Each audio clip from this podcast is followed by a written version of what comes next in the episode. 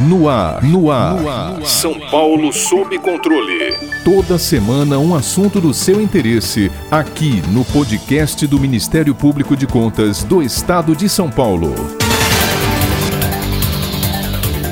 Desde 2017, o Brasil pleiteia fazer parte da Organização para a Cooperação e Desenvolvimento Econômico, a OCDE. Obter o selo do grupo composto por países ricos seria uma sinalização importante para receber mais investimentos estrangeiros, diminuir o risco Brasil e ganhar o respeito internacional. Para isso, é necessário atender uma série de padrões de qualidade, inclusive o de governança. Entretanto, em recente avaliação, representantes da entidade entidade apontar o retrocesso do país no combate à corrupção. A OCDE também demonstrou preocupação com a aprovação da lei do abuso de autoridade e com o enfraquecimento da Lava Jato em vários estados. Para completar, um estudo feito pela ONG Transparência Internacional sobre percepção de corrupção em 180 países revela que o Brasil encontra-se estagnado, ocupando a posição de número 94. E a pesquisa Datafolha, realizada em março, apontou que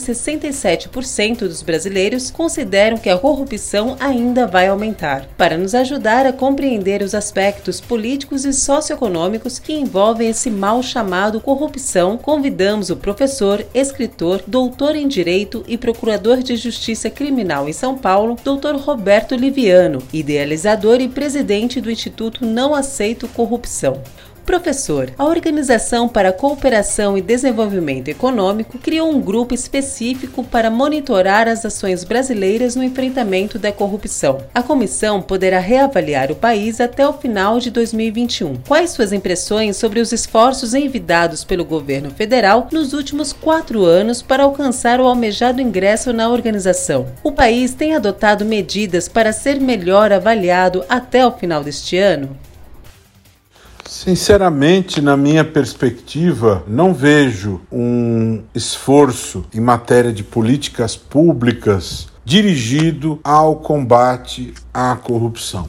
O Brasil apresenta-se como postulante ao assento na OCDE, um dos mais importantes organismos multilaterais do mundo. E como se sabe, para o ingresso na OCDE, um dos primeiros e mais relevantes requisitos é fazer a lição de casa em relação ao enfrentamento do crime do colarinho branco, ao enfrentamento da corrupção, ao enfrentamento da lavagem de dinheiro, da lavagem de capitais. Recentemente, a OCDE tomou uma decisão muito drástica no sentido de estabelecer a criação de um grupo de monitoramento em relação à ação anticorrupção no Brasil, tendo em vista os retrocessos que, na perspectiva da OCDE, vem acontecendo no Brasil nos últimos anos. E se pararmos para pensar e avaliarmos o porquê desta decisão,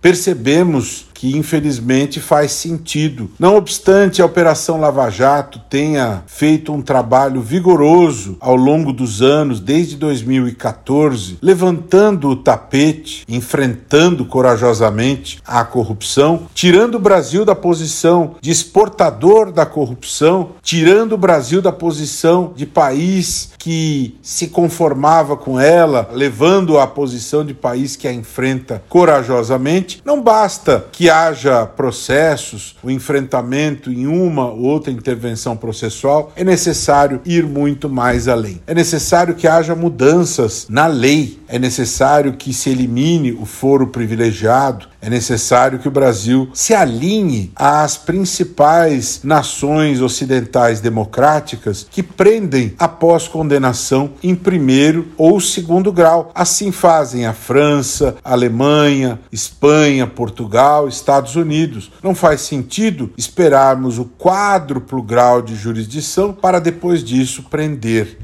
É muito importante enaltecer, lembrar, registrar que o Brasil é um dos países cofundadores do Pacto dos Governos Abertos em 2011, ao lado dos Estados Unidos, da Noruega, da África do Sul, e por conta dessa condição, o Brasil assumiu um compromisso perante o mundo de se tornar referência internacional em matéria de transparência, em matéria de integridade. Naturalmente, quando você fala em transparência, transparência é instrumento de integridade. Percebe-se que nos últimos anos não tem havido um esforço efetivo, verdadeiro, no sentido de avançarmos em relação à agenda anticorrupção. Além do trabalho concreto processual da Operação Lava Jato, muito pouco nós avançamos no Brasil em matéria de combate à corrupção. No plano legislativo, as proposições de mudanças legais, elas se veem estagnadas. As mudanças relativas à lavagem, à punição do caixa 2 eleitoral não avançam. A reforma política efetiva, que é a reforma das reformas, também não se vê progredir. As novas medidas contra a corrupção, que é um conjunto sistematizado, extremamente extremamente relevante de 70 proposições organizadas pela Transparência Internacional em parceria com a Fundação Getúlio Vargas, dormitam nas gavetas do Congresso Nacional, representando uma proposta extremamente estruturada de em 12 eixos temáticos, é um caminho importante para que o Brasil tenha o seu caminho, a sua política pública anticorrupção. Então, não se percebe de fato uma política pública efetiva anti anticorrupção no Brasil, quer no âmbito federal, quer no âmbito estadual, quer no âmbito municipal. A lei anticorrupção, que tratou do marco do compliance, ela veio para ficar, as empresas avançaram em matéria de compliance, mas isso não é suficiente. Não é suficiente que algumas empresas se comprometam em relação a isso. E a nível federal nós não tenhamos esse reposicionamento importante macro que nós precisamos ter este grande pacto em matéria de combate à corrupção que nós precisamos ter,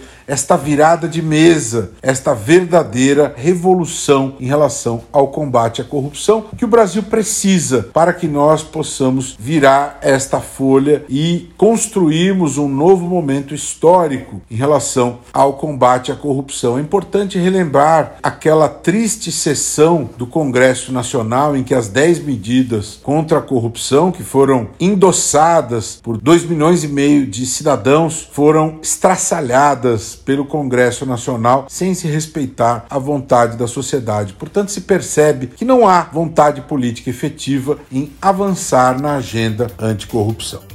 Um dos acontecimentos que motivou a OCDE a realizar o acompanhamento permanente da corrupção no Brasil foi a aprovação da Lei de Abuso de Autoridade ainda em 2019. Para a organização, o dispositivo pode ser usado como elemento de intimidação contra investigadores que estejam cumprindo seu dever.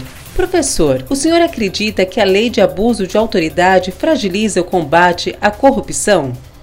Que, na visão do organismo, é uma lei que impede os membros do Ministério Público e da magistratura de exercerem com independência as suas funções. E faz muito sentido, porque a mera interpretação da lei ela não pode jamais ser cerceada. E nos termos da nova lei de abuso de autoridade, a mera interpretação ela é, infelizmente, criminalizada. Também preocupou o CDE as interferências do Poder Executivo em organismos como o antigo COAF, COAF, atual Unidade de Inteligência Financeira, e outras interferências. Ou seja, o olhar global de todo este problema mostra um país em que temos grande dificuldade em combater a corrupção, em termos essa ação integrada, em termos essas respostas integradas, em termos respostas legislativas nas proposições, em termos uma reforma política efetiva, a punição efetiva do caixa 2 eleitoral, absolutamente necessário, porque muitos problemas da corrupção se veem presentes no mundo do financiamento da política. Um relatório lançado no final de 2020 pela ONG Transparência Internacional apontou a interferência política sobre os órgãos de controle como retrocesso na luta anticorrupção. Professor, como o senhor analisa tal conclusão? Há de fato tentativa de aparelhamento das instituições de combate à corrupção? Relatório importante da Transparência Internacional detectou interferência nos órgãos do sistema de controle no Brasil. De fato, isto é perceptível, quer no que diz respeito à polícia, quer no que diz respeito à escolha da Procuradoria-Geral da República, quando o procurador Augusto Aras foi escolhido, sendo que dez procuradores debateram o futuro do Ministério Público e o presidente da República escolheu um procurador que não fazia parte deste grupo, desrespeitando, obviamente, a autonomia do Ministério Público. Quer também quando se verifica o que ocorreu em relação ao antigo COAF, as unidades de inteligência financeira. Tudo isso impacta negativamente no que diz respeito ao combate à corrupção, e isso foi detectado no importante relatório da Transparência Internacional. E não só lá. Recente relatório divulgado pela Control Risk, que examina o índice de capacidade de combate à corrupção na América do Sul, de 15 países avaliados, o Brasil foi o que teve a maior queda de todos, caindo da quarta para a sexta posição. Já estava atrás de Uruguai, Chile e Costa Rica e foi ultrapassado também pelo Peru e pela Argentina, ficando na sexta posição. E esse relatório da Control Risk também mostra como um dos fatores que leva a esta queda problema da interferência do Poder Executivo Federal nos organismos, nas instituições como a polícia, a Procuradoria-Geral, os órgãos de monitoramento de operações financeiras, como situações que geram esse impacto negativo no combate à corrupção. Em relação, inclusive, a esse índice da Control Risk, é interessante detectar que, vejo, apesar de toda a riqueza produzida no país, nós fomos ultrapassados pela Argentina e Peru, países que têm grandes problemas problemas sociais, econômicos e políticos. Inclusive, o Peru acaba de passar por uma eleição, tendo no segundo turno Keiko Fujimori, acusada de corrupção, que teve a prisão preventiva requerida. Seu pai está preso por corrupção e outros crimes, Alberto Fujimori. Ou seja, o Peru é um país com as instituições com sérios problemas e, mesmo assim, está à frente do Brasil em matéria de capacidade de combate à corrupção, assim como a Argentina, Uruguai, Chile, Costa Rica também, ou seja, o Brasil, no universo de 15 países, se encontra em situação ruim, pior, em sexto lugar. Tudo isso nos mostra o quê? Nos mostra um quadro, infelizmente, de erosão democrática, de captura das instituições, que são muito bem examinados pelos professores Ziblatt e Levitsky em como as democracias morrem, em que os líderes chegam ao poder pelos caminhos democráticos e depois, ao ter o poder nas mãos, solapam os pilares pilares democráticos. Eles se referem a Erdogan na Turquia, eles se referem a Orbán na Hungria, a Putin na Rússia, a Chávez na Venezuela e agora incluem também o presidente brasileiro neste rol de situações em que as instituições, infelizmente, são capturadas e há esta erosão democrática que impacta socialmente, mas também impacta gravemente no que diz respeito à dinâmica do combate à corrupção. Para ficar por dentro de outras notícias do Ministério Público de Contas de São Paulo, siga-nos nas redes sociais ou acesse o site www.mpc.sp.gov.br.